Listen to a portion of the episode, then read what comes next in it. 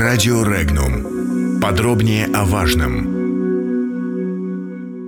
Угрозы посла США. Между Россией и Вашингтоном война. Пропагандистская. Американская авианосная группировка, развернутая в Средиземном море, служит сигналом для Москвы. Об этом заявил посол США в России Джон Хансман, говорится в пресс-релизе 6-го флота военно-морских сил США. Если Россия действительно хочет улучшить отношения с Вашингтоном, ей стоит прекратить свою дестабилизирующую деятельность по всему миру. Это показывают Москве дипломатические связи и диалог вместе с мощными оборонительными системами авианосцев, отметил дипломат. Каждый развернутый в Средиземноморье авианосец Хансман охарактеризовал как 100 тысяч тонн международной дипломатии. Комментарии.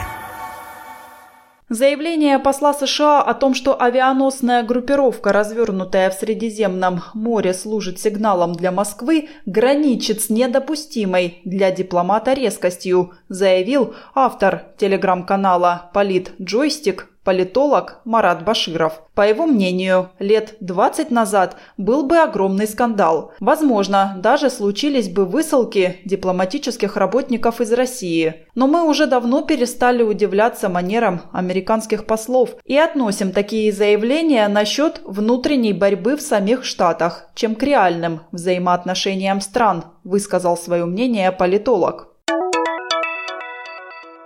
Если бы заявление, подобное тому, что сделал американский посол, сделал бы президент США, можно было бы говорить о том, что наши страны стоят на пороге реальной войны, отметил обозреватель информационного агентства «Регнум» Михаил Димурин.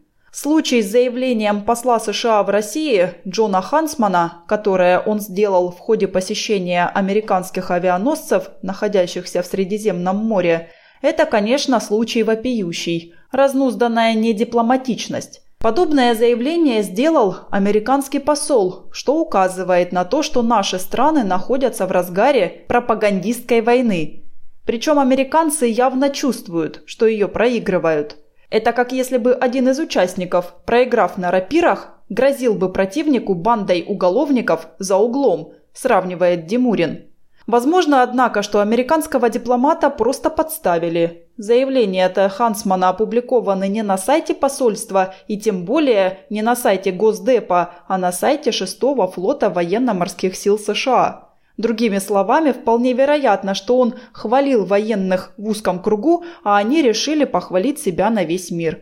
В таких случаях надо тщательнее вопросы публичности прорабатывать, говорит Димурин.